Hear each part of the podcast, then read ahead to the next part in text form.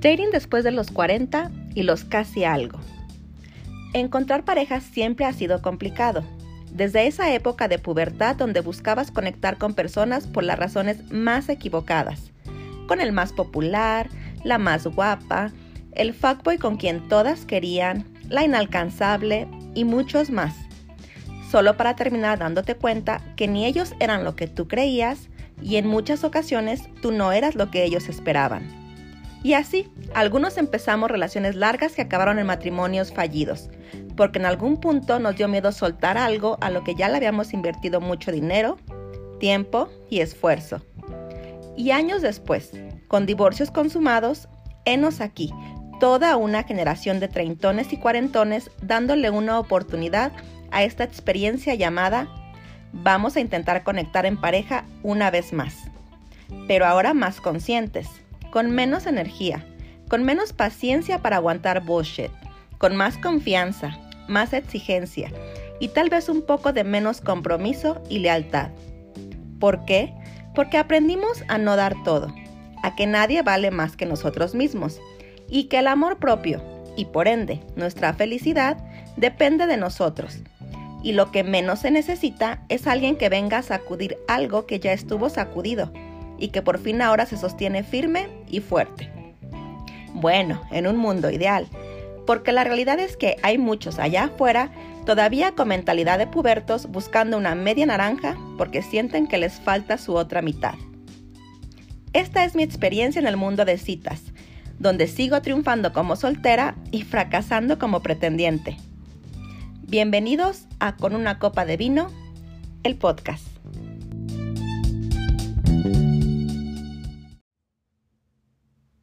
Hola, bienvenidos a Con una copa de vino, el podcast. Pues vamos a iniciar la semana, no sé exactamente cuándo se vaya a publicar este video, pero posiblemente entre martes y miércoles de la semana del 12 de septiembre. Entonces vamos a iniciar la semana con un tema que últimamente me ha dado muchas vueltas en la cabeza, que es el dating después de los 40. O sea, salir en cita después de los 40 lo cual es por ponerle una edad, porque bueno, yo tengo 43, entonces es como por hacer referencia a mi edad. Pero debe ser como el dating después, o a una edad ya muy madura o a una edad ya muy adulta. Porque siento que salir a esta edad es muy diferente que como lo hacen los chavitos los adolescentes. O sea, sobre todo los adolescentes, porque curiosamente, este, hablando con una de mis hijas que tiene 24 años, o sea, 24 años, y ella me puntualizaba eso, lo difícil que ella sentía que era a los 24 empezar a salir con personas, una porque ya todos tenían como, ya habían tenido relaciones formales o de, o de, de varios años, y que era muy complicado como encontrar a alguien que estuviera como emocionalmente disponible y que no trajera como, como todo un paquete de historia atrás. Entonces yo me reía y yo le decía, si tú crees, y tus amigas, o sea, tu grupo de amigas de esa edad, ¿Creen que es complicado conocer a alguien sin broncas a los 24? O sea, imagínate lo complicado que es conocer a alguien después de los 40. Entonces, yo me reía porque yo decía, si para ellas ya tienen como una percepción de que a esa edad ya las cosas no están tan fáciles, entonces, ¿qué nos dejan para las personas de mi edad, donde todos, aparte de que una historia, todos tenemos muchas más cosas detrás de nosotros. Para empezar, en los 40 ya todos tuvimos relaciones formales. O sea, a esta edad ya todos somos el let's de alguien más. Pero no solo el let's, o sea, todos ya venimos afrontando divorcios, separaciones, relaciones muy formales, relaciones de muchísimos años. Entonces, eso hace un poquito más complicada la situación porque aunque no es el caso, y yo no lo defino así, creo que la mayoría en algún punto de nuestras vidas sí hemos establecido que las relaciones fallidas que hemos tenido o los matrimonios fallidos representan una especie de fracaso, que no creo que lo sea, pero sí sé que en algún punto hasta yo lo pensé haber tenido una relación donde le invertiste todo tu tiempo, donde invertiste todo lo que eras por muchos años y que de repente no haya funcionado, pues sí sé que muy en nuestra mente, muy en nuestro subconsciente, pues sí lo vemos como un fracaso. Entonces, nadie queremos volver a fracasar. O sea, nadie queremos que esa historia se vuelva a repetir, entonces estamos muy renuentes a que eso suceda. Y creo que eso hace un poco que nos autosaboteemos en relaciones futuras, porque nadie queremos vivir lo que ya vivimos. Para empezar, pues les decía, ya todos tenemos un ex. Y dependiendo de qué tan bien o mal las relaciones terminaron, pues tenemos un ex buena onda, un ex ausente que de plano no está en, como en la, este, en la imagen, o un ex entrometido donde todavía no se han resuelto conflictos y donde está presente en la vida actual. Entonces, eso complica las cosas. A esta edad, la mayoría ya tuvimos hijos. Entonces, aparte estamos con esa responsabilidad. Quienes nos hacemos cargo de nuestros hijos, pues ya no disponemos de nuestro tiempo al 100%, bueno, dependiendo de la edad de nuestros hijos, pero no nada más no disponemos de nuestro tiempo, sino una parte económica de nuestros gastos, pues se va a nuestros hijos, lo cual hace un cambio en la forma en la que salimos con personas, porque no es lo mismo salir a los 18, donde cobrabas tu quincena y decías, pues, pa, me lo gasto todo en mi novia o mi novio, me lo gasto saliendo, a tener 40 y dividir los gastos en tus responsabilidades. O sea, eso cambia la forma en la que salimos, a dónde salimos y con qué recurrencia lo hacemos. O sea, eso es una realidad. La parte económica también nos afecta actualmente. Muchos a mi edad, ya estando solteros después de un tiempo, amamos o aprendimos a amar nuestra libertad.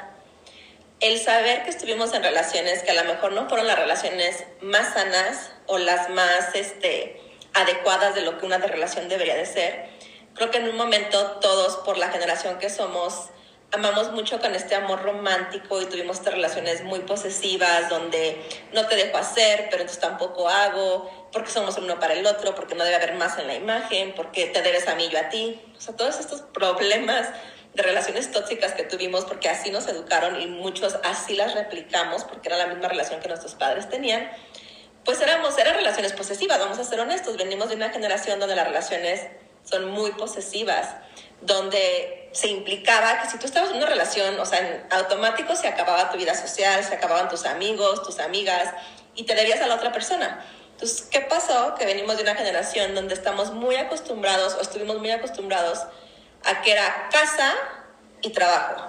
Y ya no hablamos de nada más. O sea, eras papá, esposo y trabajador, ¿no?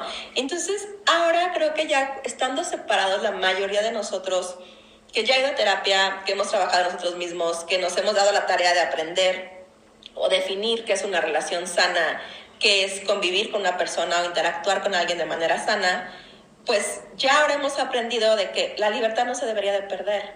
Quienes somos jamás se debería de perder. La individualidad nunca debimos de haberla cedido. En su caso lo hicimos.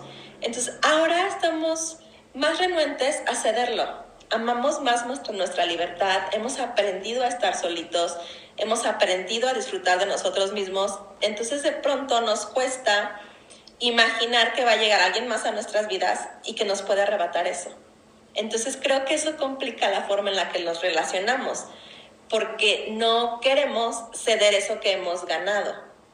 Que creo que ahí está el problema, porque no se debería de ceder. O sea, no por estar en una relación deberíamos de cederlo, pero creo que muy en nuestra mente nos seguimos teniendo ese miedo a que volvamos a caer en las relaciones anteriores o en el tipo de relaciones que tuvimos antes y decimos no. Entonces, eso genera como una pequeña barrera entre lo que podría ser y nosotros mismos en detenernos a que no se dé.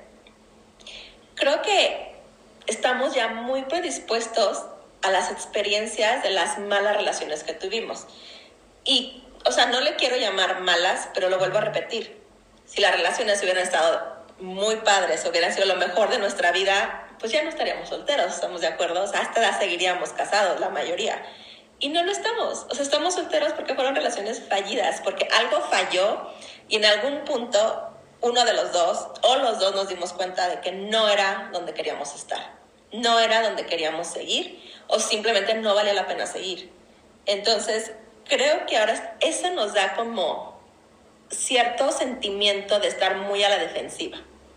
De si creí que conocí a alguien con el que estuve tantos años y llegó y me sorprendió y, y, me demostró que no, que al final del día era otra persona o que no era lo que yo esperaba o que no era la relación ya casados no era la misma relación que tuvimos de novios. Entonces ahora nos da más miedo, porque ahora estamos más grandes, ahora estamos con menos paciencia de tolerar más cosas. Lo cual, les repito, de cierta forma es estar a la defensiva. Y no sé si sea la mejor estrategia, porque creo que de repente estamos juzgando a las nuevas personas que intentan entrar a nuestra vida, los estamos juzgando con la historia que nosotros ya vivimos. Y hasta cierto punto pues no es justo porque nadie puede repetir una historia, es decir, nosotros las historias que vivimos como pareja fue con alguien en particular. No significa que las nuevas historias que se den van a ser de esa forma. Ahora, ahí entra ya mucha nuestra madurez. Si no queremos repetir historias, no deberíamos de buscar personas similares, ¿no? Se supone. También creo que en la actualidad mucho de esto que ya hemos vivido nos ha generado un miedo al compromiso enorme. O sea, nadie queremos involucrarnos más allá de lo que creemos es sano. ¿Y qué es sano? Pues eso depende de cada quien, depende de qué tan bien o mal te fue en la feria, ¿no? Entonces, creo que de manera generalizada sí, ahora todos tenemos un miedo al compromiso enorme, todos queremos relacionarnos sin ceder tanto, por lo tanto queremos relacionarnos, pero no del todo, tenemos ciertas barreras que ponemos, queremos hacerlo de una manera a lo mejor no muy sana. Y creo que tenemos, ese miedo al compromiso nos ha generado un miedo a ponerle nombre a las cosas. En la actualidad, o sea, para mí lo más complicado de, conocer personas a esta edad, lo más complicado de salir a citas a esta edad, es que los famosos casi algo, o sea, que se genera, lo vuelvo a repetir, de este miedo al compromiso, de este miedo a ponerle nombre a las cosas, de este miedo a definir qué son las cosas, nos resguardamos en este casi algo, que es una respuesta creo que muy cómoda a lo que sí queremos vivir, pero a lo que no nos queremos comprometer. Por ejemplo, ¿qué nos dan los casi algo? ¿Cuál es el beneficio? Primero, ¿por qué, ¿por qué se genera? Pues porque lo repito, nadie queremos compromisos. O sea, ya estamos, ya venimos de relaciones complicadas, y, lo, y también hablo por mí, ¿eh? o sea, entonces ya estamos muy a la defensiva, ya no queremos este rollo de amor romántico, entre comillas, porque sí queremos los beneficios de un amor romántico. Entonces, entramos en estas nuevas dinámicas donde somos un casi algo que nos da los beneficios de tener un novio sin el compromiso de tener un novio. Entonces, ¿qué se vuelve? Pues son relaciones donde hay dinámicas divertidas, donde hay mucha espontaneidad, donde nadie está tratando de impresionar a nadie, pero a la vez si hacemos todo lo posible porque la convivencia sea amena, divertida, porque valga la pena, porque como no sabemos si va a haber una segunda vez, nos esforzamos mucho porque cada que nos veamos valga mucho la pena. Son relaciones muy frescas, donde no hay reclamos, porque no hay nada que reclamar, porque en realidad no hay una relación que salvar, no hay algo a lo que te tengas que someter, no le debes como cuentas a nadie, entonces eso lo hace una relación pues fresca. Y no lo llama relación, una interacción muy fresca, una interacción sin, sin mucha problemática, sin mucho que ofrecer y sin mucho que exigir.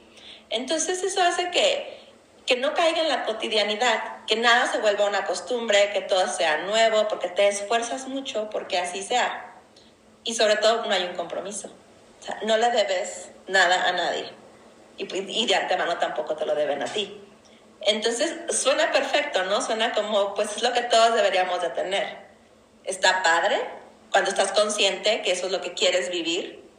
Pero ¿qué pasa? Que al final del día somos seres humanos que vivimos de la certidumbre. La certidumbre nos da cierta paz, nos da cierta tranquilidad.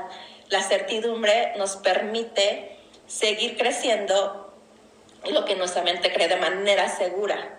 Entonces, ¿Qué es cómo se complican los casi algo? Pues cuando nos damos cuenta de que eso, de que no hay nada seguro, de que no hay exclusividad, de que no hay que rendir cuentas, entonces asumimos que podemos hacer lo que querramos, cuando en realidad lo que sí debería haber es respeto, ¿no? Pero como no hay reglas definidas y la verdad somos adultos que se nos dificulta la comunicación, porque cuando conocemos a alguien nos enfocamos mucho en las cosas en las que estamos o somos similares, o sea, mucho en las afinidades, que te gusta, que me gusta, hacia mí también, aclaro perfecto. Entonces nos enfocamos mucho en eso y decimos, sí, claro, encontré mi alma gemela porque pensamos lo mismo, nos gusta la misma música. Aparte el ser humano tiene esta forma de, relacionar, de relacionarnos con llamada mimitación, o sea, nos mimetizamos, buscamos ser con el, como el otro con la finalidad de agradarle y, viceversa, ¿no? Entonces, y lo hacemos muy conscientes, o sea, lo hacemos para agradar, para que nos vean como una persona afín, nos vean como una opción. Y creo que eso no es lo importante. En toda plática que se tiene, en toda cita que se sale por primera vez, o en las que ya son recurrentes y, luego, y sigue saliendo, creo que lo importante no es en qué eres igual, porque al final del día lo que te va a separar, lo que va a hacer la diferencia, lo que va a hacer que ya no quieras estar ahí, no es en que eres igual, sino en que eres diferente. ¿Qué, ¿Qué tiene esa otra persona que es diferente a ti, que no te agrada, que no te convence, que, que puede ser un factor que decida que no te quieres quedar ahí? En eso deberíamos de enfocarnos, no ser en el ideal de lo que la otra persona quiere, sino ser tú y ver si a partir de quién eres tú, esa persona quiere seguir ahí. Pero pues como les decía, casi algo, pues esto no aplica, porque lo que todo, todo mundo queremos es los beneficios de una relación, los beneficios de un noviazgo, sin las obligaciones de tenerlo. O sea, nadie queremos tener estas pláticas serias, porque entonces implica eso, una plática seria, implica definir puntos, implica dar puntos de vista, posiblemente crear algún tipo de conflicto para poder resolverlo. Y nadie queremos eso, o sea, nadie queremos el novio con el que voy a pelear. Todos queremos la parte divertida, ese sexo casual, ese voy a hacer lo que se nos da la gana porque, o sea, no le rendimos cuentas a nadie. Y creo que el casi algo suena divertido hasta que deja de serlo, hasta que te das cuenta que no está esa otra parte que tú sí quieres, que es sentir que lo que tienes tiene una definición y que hay reglas claras y que sabes qué estás aportando tú en esa relación y qué quieres que el otro aporte. Creo que nos han vendido mucho esta idea de tu 50, mi 50 y, juntos creamos algo nuevo. Yo creo que no. Es tu 100, mi 100 y a partir de, de tu 100 y mi 100 vemos si vale la pena construir algo. Algo que dice mucho una psicóloga que a mí me encanta, que habla sobre, relación, sobre relaciones, es este, Hilda Charaviglio. Ella dice que, por ejemplo, las parejas no se buscan, o sea, no deberíamos de buscar pareja. Una pareja se construye.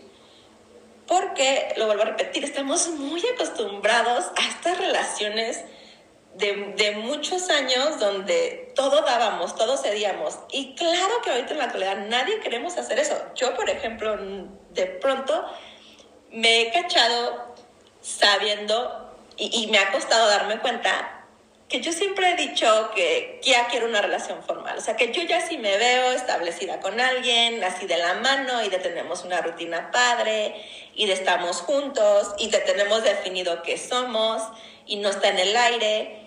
Y de repente cuando en los últimos años se han acercado personas a mí con las que he tenido la oportunidad de posiblemente iniciar algo así, me he dado cuenta que también huyo.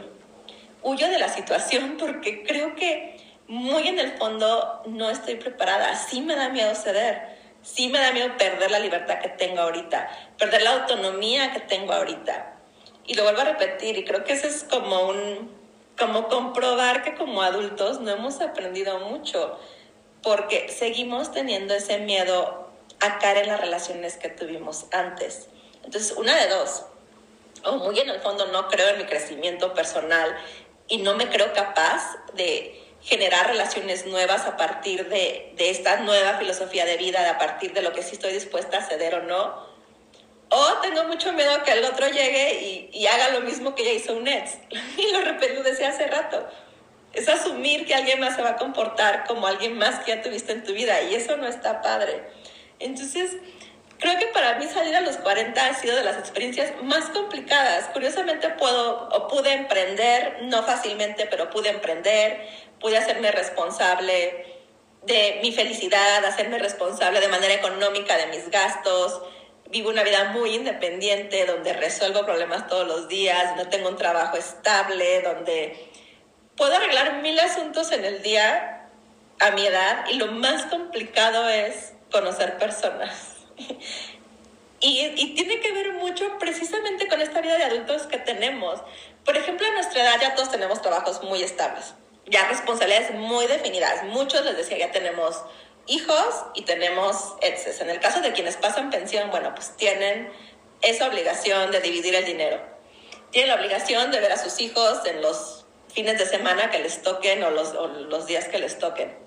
Entonces, ya no tenemos todo el tiempo del mundo, ya no tenemos la energía que teníamos antes, ya no tenemos la disponibilidad de, de aguantar cosas que ya no queremos, o sea, ya somos más renuentes, ya la primera decimos, oye, ¿sabes qué? Mejor bye, porque qué flojera. Entonces ya no tenemos tanta paciencia como teníamos antes. La parte económica, pues ya nuestro dinero está dividido, entonces, y por lo tanto nuestras obligaciones. Hace este, poco conocí, bueno, no hace poco, en alguna, este, en alguna ocasión alguien de Tinder me acuerdo como que me decía, oye, salimos tal fin, te invito a un café. Y yo, ok, va me decía, ok, no, pero este fin no, porque tengo a mis hijos. Y yo, ah, ok, no, no pasa nada. Ok, pero no el siguiente fin, porque este, le tocan a no sé quién, a, bueno, a la esposa, y yo tengo que hacer esto. Y yo, ok, va. Ok, pero no a tal lado, porque no me puede ver nadie, porque estoy en proceso de divorcio, entonces si me ve, se me va a armar y me va a pedir más pensión. Y yo de, ok, o sea, fue como, a ver, espérame, o sea, no. no es lo que quiero, este, muchísimas gracias, pero no. Entonces ya todos tenemos una vida complicada y que alguien entre es como, uy, está cañón porque traes una historia, yo tengo otra y no sé si nuestras historias necesariamente se compaginen y no sé si quiero que se compaginen. Lo cual, por un lado, yo sé que, que, no está padre como juzgar a las personas por la historia que traen detrás, pero la realidad es que si bien lo que vivimos no es algo con lo que tendríamos que seguir pagando, sí es algo que nos define. O sea, quienes fuimos en el pasado ha moldeado quienes somos en el futuro. Y no digo que seamos los mismos, porque claro que no, o sea, todos hemos cambiado. Pero la experiencia de nuestras relaciones pasadas no necesariamente nos han cambiado, a muchos para bien. Porque si yo puedo decir que en lo personal yo sí noto en mí un crecimiento, yo sí noto en mí mucho de lo que antes no tenía, también es cierto que he conocido personas que ahorita de plano están traumadas, o sea, que no están dispuestos a dejar entrar a nadie en su vida, a pesar de que están en esas aplicaciones donde para salir ya cuando los conoces, o sea, te das cuenta que no han soltado, que tienen como estos enojos con el ex y de repente lo transfieren a la, persona que están conociendo y dices, no, y espérame, o sea, no porque viviste una historia complicada significa, una, que la vas a vivir conmigo, otra, que yo soy parte de esa historia complicada, ¿no? Entonces, eso es lo que yo creo que a esta edad lo hace muy complicado. Todos, todos somos el ex de alguien y cómo quitas eso, o sea, no hay forma. Creo que también ya tenemos como esta idea preconcebida de cómo son las relaciones. Y vuelvo a repetir, el error está en que creo que nos, nos cuesta reconocer que el tipo de relaciones que tuvimos antes no necesariamente es el tipo de relación que se tiene que tener ahorita. Y por ejemplo, yo creo que si hubiera una solución, si alguien me preguntara, oye, pero ¿qué onda? O sea, ¿cómo le hace uno para salir a esta edad? Yo creo que primero estar muy consciente de la situación. Ahí este, también estaba escuchando un podcast y dijeron una frase que me llamó mucho la atención que decía, ajustate a la realidad. La realidad no se va a ajustar a ti. ¿Qué quiere decir? ¿Cuál es nuestra realidad? Tenemos más de 40, todos ya estamos divorciados o separados, ya tenemos hijos, ya no tenemos la misma paciencia que antes, el mismo tiempo, ni el mismo dinero para gastar. Entonces, de acuerdo a eso, planeamos nuestra siguiente vida. O sea, planeemos qué queremos hacer. No esperemos conocer personas que no tengan problemas, porque a nuestra edad todos tenemos problemas y tenemos responsabilidades. Entonces, asumamos eso. No esperemos conocer o que las relaciones actuales o que los noviazgos que se den o los casi algo o las interacciones sean esas mismas que tuvimos de adolescentes. porque no somos adolescentes. Y sobre todo, o sea, no entren a mi edad solteros con esa imaginación o con la idea de cómo se detenían relaciones o cómo se interactuaba con personas a los 16 años. Ya no tenemos 16 años, seamos adultos. O sea, desde el momento en que elegimos ponernos allá afuera de descargar esas aplicaciones para conocer personas, seamos responsables sobre eso y comportémonos como adultos. O sea, no esperemos conocer a, niños o a personas que se comporten como, ah, sí, o sea, no hay responsabilidad, hay que hacer lo que se quiere hacer, hay que vivir al máximo. Digo, sí, pero de manera responsable, porque hay que recordar que tenemos 40 y muchas obligaciones. Entonces, creo que la única manera o el único consejo que yo pudiera dar sería, hay que ser más abiertos, hay que tener la mente más abierta, no hay que juzgar a las personas por la historia que traen detrás. Este, para mí, Tinder ha sido una de las opciones para conocer personas, porque la verdad es que yo trabajo de lunes a sábado, por ejemplo, tengo poco tiempo para interactuar con personas y si interactúo con personas es personas de mi trabajo, con las cuales yo, por decisión propia, he decidido no involucrarme porque se me ha hecho mucho más sano. No digo que esté mal para mí, creo que en mi situación es lo más sano. Entonces, para mí, Tinder y Bumble han sido las opciones. Que puedo decir ha sido un éxito Creo que no. He sido un fracaso utilizándolas porque no ha salido ninguna relación formal como tal. Buenos amigos sí, sí puedo decir que, que de Tinder he sacado buenos amigos, entonces eso está padre. Pero relaciones como tal, no. Malas experiencias, así como terroríficas tampoco, ¿eh? no tengo como historias del más allá que contar, no.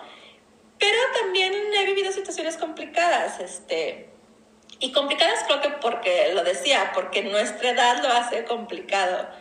La última persona con la que yo salí de Tinder, este, lo conocí así, algo súper casual, de, ¿sabes que Estoy de paso, soy, soy nuevo en la ciudad, este, me gustaría como conocer personas, te late que nos viéramos, un café y a ver qué onda. Y así fue, ¿no? Entonces recuerdo que la primera vez que lo vi, o sea, cuando yo lo vi dije, no es mi tipo. O sea, físicamente no es una persona a la que yo encontraría atractiva o la que yo me fijaría, porque lo mencionaba la otra vez en un podcast. Creo que todos tenemos un tipo, por eso es que Tinder nos da como esa opción de elegir a personas donde tú este, físicamente ves que encajen con eso que tú estás buscando, porque la realidad es que solo ves fotos, o sea, ya las personalidades, personalidades las descubres mucho después, ¿no? Entonces yo lo conocí y dije, ok, sí, guapo, pero no es mi estilo, ¿no? Pero recuerdo que esa primer cita no paré de reír. O sea, reí desde el día, desde el momento en que lo vi. Porque al bajarme de mi camioneta se rompió mi tacón. Quienes me conocen saben que yo ando en zapatillas todo el día. Entonces se rompió mi tacón. Y fue como, ¡ah! ¿cómo crees? Entonces yo de vestido y me acuerdo que él me decía como, ok, te vas a bajar. Y le dije, ¿qué crees? Que se acaba de romper mi tacón y no sé qué hacer. Entonces, llevaba unos tenis en mi camioneta porque justamente iba a ir al gimnasio después de ahí. Entonces yo en vestido coqueto, súper sexy y tenis deportivos. Entonces desde ahí era como, ¡ay, qué oso! Pero me hizo sentir muy cómoda. De hecho, bromeaba mucho sobre de que yo soy muy bajita, entonces sin zapatillas pues más bajita y él era muy alto. Entonces siempre lo hizo divertido. Y recuerdo que el resumen de esa cita cuando mi mejor amiga me marca y me pregunta cómo me fue, le dije, no para de reír. Entonces creo que ahí entendí como que parte de esta vida adulta es no tener expectativas sobre qué queremos porque yo según tenía muy definido, yo quiero una persona así, así, así, así, y quiero que sea así. De repente llega alguien que no encaja con el perfil físico que se supone para mí era muy importante, y menos encaja en personalidad con lo que yo se supone me gusta. Entonces llega alguien bien diferente y me hace una cita lo más divertido del mundo, que jamás lo hubiera pensado. Entonces ahí entendí, de, desde conocer personas, es ir sin ninguna expectativa. O sea, no porque te guste mucho en la foto, esperes llegar y que sea la mejor persona del mundo. O no porque ya platicaste por mensaje y ya te definió quién es, esperes llegar y que esa persona sea tu príncipe azul, o sea, bajado del corcel. O sea, no. Yo creo que la principal este, regla sería eso. No tengas expectativas sobre nada, porque todo el mundo llega a sorprenderte. Y a veces te sorprenden de una manera muy divertida, a veces te sorprenden de una manera que quieres, o sea, salir huyendo de la cita. O sea, a mí me ha tocado personas con las que por mensaje, todo padre, todo muy bien, llego, los veo y le mando mensaje a mi mejor amiga, ¿sabes que invéntate un accidente? Márcame y dile que estás en el hospital y es urgente que vaya, o sea, porque quiero irme de ahí lo más rápido que se pueda, o sea, quiero huir. Entonces, pues creo que, que lo difícil de esta edad es que, que todos hemos aprendido a poner, como les decía yo, como, como algo físico, una barrera entre la otra persona, porque nadie queremos salir lastimados, porque todos venimos de relaciones complicadas donde dimos mucho y perdimos también a lo mejor mucho y nadie quiere ceder. Entonces, creo que todos estamos en este rollo donde, cuando nos escribimos nos contamos lo mejor de cada uno y ya cuando llegamos a las citas es de, es en serio, o sea, quiero salir huyendo. Y de hecho he salido huyendo, o sea, lo he hecho, me he inventado excusas para no estar en lugares. Eh, les juro que he inventado mil cosas para no estar. He huido, he ido a citas donde se supone que quedamos de, de ay, sí, nos escribimos mañana. Llego a mi casa, es más, no llego a mi casa. Me subo a mi coche y los bloqueo O sea, o los archivo o los quito de, mis contactos para que ya no pueda ver ni mi foto ni mis estados y se me olvide quién es. O sea, el famoso ghosting, no nada más me lo han hecho, porque también me lo han hecho, yo también lo he hecho y creo que lo he hecho mucho. Este, es bien chistoso porque cuando, por ejemplo, yo que luego tengo las pláticas con las amigas de, de nos ponemos a contar, o yo que soy la soltera, como a contar qué me ha pasado y todo este rollo, Muchas de mis amigas, por ejemplo, luego son de, ah, es que es un patán, o sea, no, no lo vuelvas a ver, ¿no? Qué, poca madre. Y la verdad es que yo debo reconocer que en muchas ocasiones yo he sido el patán también. Y yo he sido la que no tiene madre, porque también de manera muy irresponsable me... o, no que me he involucrado porque no dejo que pase más allá, pero sí sé que he como creado expectativas en otras personas y salgo huyendo. Y creo que no es porque no tenga definido qué quiero. Creo que más bien a nuestra edad tenemos tan definido qué queremos que no estamos dispuestos a cederlo. Ni a, ni a que llegue alguien más y no sea eso que queremos. Entonces yo diría, a ver, entonces a nuestra edad, ¿cómo debería ser? Creo que primero ser honestos. Ser honestos con nosotros mismos primero y ya después hablamos de la otra persona. O sea, ¿qué queremos? y qué no queremos. Y a partir de esa honestidad con nosotros mismos, ahora sí, ver si esas personas que conocemos, qué tanto encajan en eso que queremos o en eso que no queremos. Creo que tenemos que aprender de las relaciones que ya tuvimos. O sea, pero ahí va, aprender, no transferir, porque creo que eso hacemos mucho. Las fórmulas que nos funcionaron las queremos repetir y las que no nos funcionaron las queremos evitar. Pero creo que no se trata de eso, porque hay que recordar, nuestras relaciones pasadas fueron con una persona en específico. Entonces creo que no es válido juzgar o entrar a una nueva relación o a una nueva interacción con alguien a partir de la idea preconcebida que tenemos de lo que ya tuvimos con alguien más. Creo que eso no es nada justo y no lo deberíamos de hacer esta persona con la que yo les digo que me involucré la última vez que, tuve un casi algo por Tinder, me acuerdo que mucho me decía, en mi última relación como formal que tuve, di demasiado.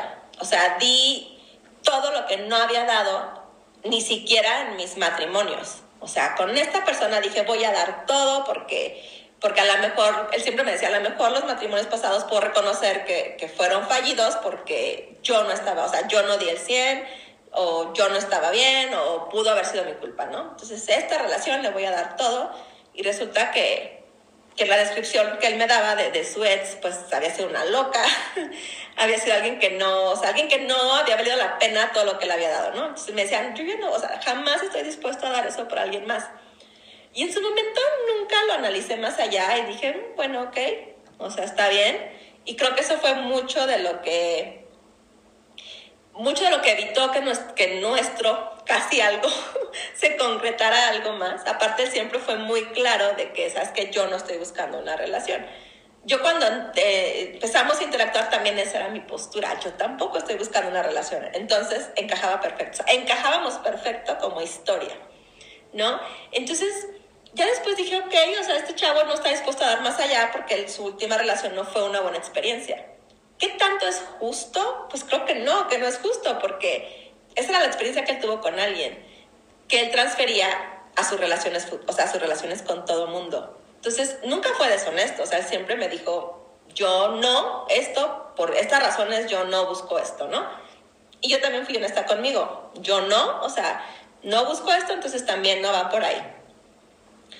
¿Qué pasa? Creo que al final del día, pues que somos seres humanos y que interactuar, no todos los días, pero interactuar ya con alguien, tener tiempo de calidad, crear nuevas experiencias, tener un clic donde sí hay afinidades, pero sobre todo las diferencias son diferencias con las que sí puedes vivir, son diferencias que al final del día no te están restando, pero te suman, pues va creando un vínculo. Entonces yo empecé a notar que después de tres meses que ya estábamos como saliendo, siendo casi algo, teniendo esta relación de novios, pero no somos novios, que la, la, situación en mí empezó a cambiar. O sea, yo sí decía, oye, espérame, yo dije que no quería una relación, pero sí me veo en una relación con esta persona. O sea, sí lo visualizo como alguien que sí quiero tener en mi vida y con quien sí podría establecer algo más formal.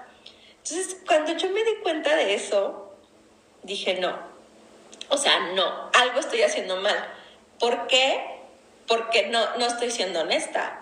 Primero, o sea, entré a esto diciendo, esto es lo que quiero. Entraron a esto diciéndome, esto también es lo que quiero. Y después ya no encajábamos. Porque era, a ver, tú sigues queriendo lo mismo, que es nada. Y yo creo que yo ya estoy queriendo algo más. Entonces, fui yo la que tuvo como que ponerle un alto y para mí fue como un acto mucho de amor propio, mucho de decir, a ver, Erika, ¿qué onda? Ya estás más involucrada, no, no completamente enamorada, pero ya con esa, como con esa espinita de, de si es alguien de quien me podría enamorar sin ningún problema. Entonces, ahí dije, no, me retiro. O sea, acepto que no, que quien está enfrente de mí no es lo que me quiere ofrecer y no es lo que jamás me dijo que me iba a ofrecer. Entonces, si yo también, siendo fiel a lo que en algún momento planteé, pues tengo que retirarme. O sea, es un lugar donde no me tengo que quedar porque ya no tengo esta idea romántica de que voy a cambiar a alguien y de que, ay, es que cuando me conozca más y cuando me vea y cuando la enamoro, o sea, dije, no, o sea, ya tener 40 implica ser más consciente de nuestras decisiones. Entonces, eso hice. Creo que el acto de amor propio más grande que he hecho en los últimos meses y fue retirarme. Retirarme de manera sana, retirarme sin salir mal, retirarme con mucho cariño, con un montón de experiencias vividas, porque la neta es que, curiosamente, hay personas en nuestra vida que las conocemos de toda la vida y no generan un impacto. O sea, las conocemos y no, no tienen más allá o no generan nada nuevo o no nos aportan nada. Son personas con las que las conocemos y nos relacionamos a lo mejor de toda la vida. Pero de pronto hay personas que llegan y que con un pequeño roce te cambian la vida. Y yo últimamente he conocido ese tipo de personas. Este chavo fue ese tipo de persona, de que en los últimos tres meses, yo creo que me enseñó más de la vida que lo que he aprendido yo solita a los 43 años que tengo, ¿no? Entonces creo que por eso, nada más por eso la experiencia valió la pena y pues creo que también me dejó mucho aprendizaje en el sentido de que soy un fracaso saliendo a los 43. No he aprendido mucho, o sea, estoy fracasando como en este rollo de, de conocer personas, este, las aplicaciones no me han funcionado, obviamente, porque no he sacado ninguna relación. Y creo que mi intención cuando las abrí sí era eso, o sea, buscar una relación. Y cuando se han generado, he huido. Este, les digo, mis amigas dicen, ah, no, es que no lo peles, es un patán, mira lo que pone. Luego reconocer que yo también he sido un patán, a veces en lo mismo que escribo, cómo me comporto, las cosas que he hecho. Entonces, pues estoy fracasando. No sé ustedes cómo le están haciendo, sobre todo los que tienen mi edad. ¿Cómo se viven relaciones a esta edad? ¿Qué deberíamos de estar haciendo y qué no deberíamos de estar haciendo? Yo creo que para mí lo importante ha sido es que he aprendido a hacerme responsable de mí misma. O sea, hacerme responsable de lo que digo, hacerme responsable de lo que pienso, hacerme responsable de lo que espero y no de alguien más, lo que espero de mí, de cómo espero ser en qué persona me quiero convertir y eso definirá qué tipo de pareja quiero ser. Entonces, creo que el aprendizaje más grande es, soy muy feliz, la neta soy una persona soltera muy feliz, entonces eso de pronto me da mucha seguridad para poder definir qué sí quiero y qué no quiero a quién quiero dejar entrar y a quién lo quiero gostear desde el momento en que algo no me latió. Este, pero sí, creo que como, como soltera a los 43, en busca de pareja, fracasando completamente, no he resuelto nada, no sé cómo se hace. Si ustedes sí lo saben hacer, o sea, si tienen una mejor idea de, de cómo es o cómo deberíamos de salir a nuestra edad, escríbanme, este, ya sea en el canal de YouTube como comentario, en la página de Facebook, con una copa de vino, mándenme un mensaje y díganme, qué fregados, o sea, ¿por qué estamos fallando como generación? ¿Por qué estamos tan traumados en nuestras relaciones que lo huimos al compromiso completamente? ¿En qué momento nos convertimos en adolescentes irresponsables que solo quieren los beneficios, pero que no queremos las obligaciones? Siempre, este, me gusta mucho como escuchar otros podcasts y estaba escuchando en la mañana uno que decía que finalmente somos lo que dejamos en el corazón de otras personas. Entonces, yo creo que no nada más se trata de decir soy buena persona y me merezco todo. No, es cómo te definen las demás personas que han interactuado contigo. Y a partir de esa definición que ellos tengan de ti, haz una autoevaluación sobre qué sí eres y qué no. Porque yo creo que si todos nos preguntamos lo mismo, todos decimos, ay no, es que yo fui la mejor esposa y fui la mejor exnovia y fui la mejor en la relación y me fallaron y no puede ser. Y creo que no, que de repente hagamos ese ejercicio. Preguntémonos a las personas que están más cerca a nosotros, si llevas una buena relación con la ex o el ex, pues incluso a ellos, pero sobre todo a los amigos, pregúntales qué concepto tienen de ti, y a lo mejor, y se ha abierto a realmente escuchar qué, qué, qué piensan de ti. Porque ellos hablarán de ti de acuerdo a las interacciones que han tenido. Y a lo mejor este concepto de fui la mejor novia, fui la mejor esposa, de no entiendo por qué se terminó, creo que a lo mejor ahí sí hay algo y está padre que lo aprendamos y está padre que lo reconozcamos y que no nos quedemos con esta idea de que lo que fue antes necesariamente va a ser lo de ahora. Pues yo no sé qué más agregarles, creo eso, fracasando como mujer soltera, bueno, no, triunfando como mujer soltera, porque sigo soltera y sigo feliz, fracasando como mujer, que en algún punto sí quiere una relación y sí quiere algo más formal y sí quiere como este compañero de vida con el cual crear este, cosas muy padres y con el cual construir un futuro. Entonces, fracasando en ese sentido. Pero si ustedes lo están haciendo mejor, escríbanme, ya les dije, a Facebook o, por YouTube. Y, y díganme qué onda, qué estamos haciendo mal. ¿Por qué nuestra generación de plano está tan renuente al compromiso? ¿Y cómo hacer que esto funcione? Entonces, los quiero mucho. Nos vemos la próxima semana. Quizá.